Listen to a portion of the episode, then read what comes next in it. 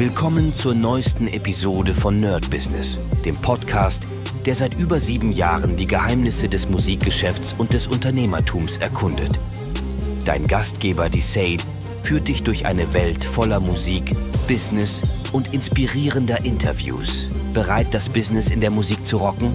Lass uns eintauchen. Willkommen zu einer neuen Folge Nerd Business und heute quatschen wir mal über äh, ja, wieder Verkauf. Das ist ja eh unser Thema im Moment in den ganzen Formaten oder im Format Verkauf. Das heißt, wir machen jetzt so mal einen kleinen Abstecher. Ich werde euch wieder mal erzählen, wie etwas zustande gekommen ist. Ähm, ganz spontan, ich habe euch ja erzählt, manchmal, ganz, ganz selten, aber manchmal kommt doch was über eBay Kleinanzeigen und es hat sich letztens jemand gemeldet bei mir und ich wusste nicht hundertprozentig, was er will, weil ich habe wirklich durch eBay Kleinanzeigen schon so lange äh, nichts mehr bekommen, dass ich einfach gar keine Ahnung hatte, ähm, was er will, ob er jetzt produziert werden will oder ein Producing-Schüler. Auf jeden Fall habe ich dann kurz mit ihm gequatscht und es ging darum tatsächlich, dass er eine Songidee hat und jetzt äh, kein Schüler ist, sondern der will einfach äh, produziert werden. Und ich habe ja auch so äh, ein Angebot praktisch äh, einfach äh, Produktion zusammen, nenne ich es mal. Das ist noch ein bisschen was anderes als äh, alleine irgendwie an einem Song sitzen und den Song verkaufen, sondern die Person ist mit dabei und ich zeige, was ich mache sozusagen. Mm. Und grundsätzlich haben wir ein bisschen darüber geredet, in welchen Stil er das machen will. Wir waren uns schon äh, am Telefon relativ ja, grün, sage ich mal, entspannt. Ähm, er hat mich gefragt, was ich so mache. Ich habe ihm gesagt, ja, geht so in Richtung Trap, in Richtung Elektro. Also da bin ich auch jemand, der, äh, wenn er anfangen würde und sagen würde, ja, ich will was Rockiges oder was äh, Metaliges oder was ich, dann wäre ich sofort drauf. Dann hätte ich gesagt, ey, sorry, aber das kann ich nicht machen. Aber er meinte, er will schon so ein bisschen in Richtung Dancehall, Dance. Äh, Im Nachhinein ist es eher sowas, äh, so ein Afro-Reggaeton Despacito geworden. Aber ähm, so in diese Richtung sollte es gehen. Äh, er war auf meiner Seite, hat sich das Ganze angeguckt und war auf jeden Fall erstmal begeistert von dem Ganzen. Ich glaube, er war auf meiner äh, beatnerd.de Seite, wenn ich mich nicht irre, also gar nicht auf der äh, beatnerdstudio.com, wobei ich es auch nicht hundertprozentig weiß. Also beide Seiten sind aber vollkommen in Ordnung. Die eine ist fürs Producing, für den Unterricht, das andere ist für die Produktion an sich. Und dann ähm, hat er mir eine Demo geschickt. Also ich habe zu ihm gesagt, ey, äh, wenn du Lust hast, schick mir auf jeden Fall eine Demo, dann kann ich schon mal alles vorbereiten, dann kann ich mal sehen, in welche Richtung es geht. Wir haben erstmal zwei Stunden beanschlagt. Hm. Und äh, ja, das war es eigentlich auch schon. Dann war das Telefongespräch zu Ende. Er war auf jeden Fall mit dabei und kam heute äh, um ich glaube, ich überlege 14 Uhr bis 16 Uhr ungefähr und hat seine Idee mitgebracht. Und das Interessante ist, was ich für mich so ein bisschen gelernt habe, dass diese ganzen letzten Monate mit Producing, äh, auch die letzten Jahre mit dem Beats bauen, unendlich viel gebracht haben, weil ich wirklich sehr gut meine Sachen kenne. Das heißt, er hatte äh, ein mehr oder weniger guten Beat im Hintergrund. Also es war einfach nur ein Loop, der ablief und er hat dazu gesungen. Und ich habe sofort praktisch das, äh, die Key, den Key rausgefunden, habe die Akkorde nachgebaut und hatte so viel, sofort so eine Grundidee, in die man das machen könnte, konnte. Und er war wirklich in den zwei Stunden, das habe ich schon mega begeistert, mit jeder Idee, mit jeder ähm, Melodie war für ihn so, es hat sich geöffnet und er hat gemerkt, wie sein Song wächst und das immer cooler wurde. Das hat mir auf jeden Fall auch sehr viel Spaß gemacht. Und ja, da ist auf jeden Fall wichtig, diese ganze Expertise, dass man einfach Ahnung hat von dem, was man macht. Und wenn man es den ganzen Tag macht, das ist so ein bisschen wie bei mir auch Gitarrenunterricht.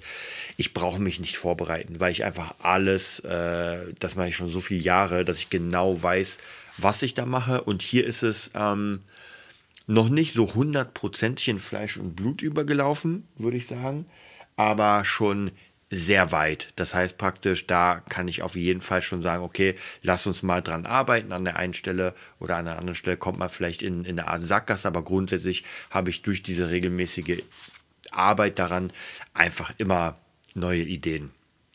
Ja, auf jeden Fall, das hat mich sehr gefreut. Ähm, und da kann ich auch nur immer wieder sagen, wenn ihr Pros eures Bereichs seid und erstmal müsst ihr das werden. Und ich habe auch letztens wieder in diesen ganzen, äh, das ist eigentlich jeder, jeder, der irgendwie in der Musik tätig ist, gerade im Beatbau, da geht es ja ganz oft äh, darum, ist mein, mein Zeug gut oder ist es gut genug? Und ganz oft ist es so, dass wenn man nichts verkauft, dann ist das einfach nicht gut genug. Und da muss man auch ganz ehrlich zu sich sein und sagen, okay, äh, wenn das so ist, dann muss ich halt nochmal zurück sozusagen ins Lab und einfach üben, üben, üben. Da bringt es nichts, irgendwie halbgaren Kram hochzuladen, denn wir kommen nicht weiter. Und das habe ich bei mir auch sehr, sehr extrem gemerkt, und zwar in den letzten Jahren. Ich habe immer wieder Sachen angeboten und habe immer gemerkt, dass das einfach nicht ankam. Ja, die, die Leute wollten es nicht, haben gesagt, ah nee, das passt nicht, haben jetzt nie gesagt, irgendwie ist kompletter Müll, aber grundsätzlich war nicht so dieses, oh ja, mehr, sondern einfach nicht. Und jetzt ist es anders. Jetzt ist es meistens, wenn ich irgendwas baue, da nicht alles wird genommen, auch hier gar keine Frage, aber grundsätzlich wird viel, viel mehr genommen, als, ähm, als es davor genommen wurde, sage ich mal. Jetzt habe ich auch immer mehr Anfragen, wo gesagt wird, ey, äh, bau mir mal ein, zwei Beats und ich entscheide. Und das würden nur Leute machen, wenn sie denn ähm, daran glauben dass das cool wird. Wenn sie nicht daran glauben würden, logischerweise dann würden sie sagen, nee, sorry, aber ja, wahrscheinlich würden sie mich gar nicht ansprechen, ehrlich gesagt. Also da freue ich mich auf jeden Fall, dass das schon mal funktioniert. Was mich jetzt, also mein nächstes Ziel, jetzt abgesehen von den ganzen Produktionen, die ich jetzt mache, ist tatsächlich ein richtiges Placement zu bekommen bei Beat Club. Und da ist es natürlich richtig, richtig schwierig, weil da geht es wirklich, da ist einfach krasser Kram.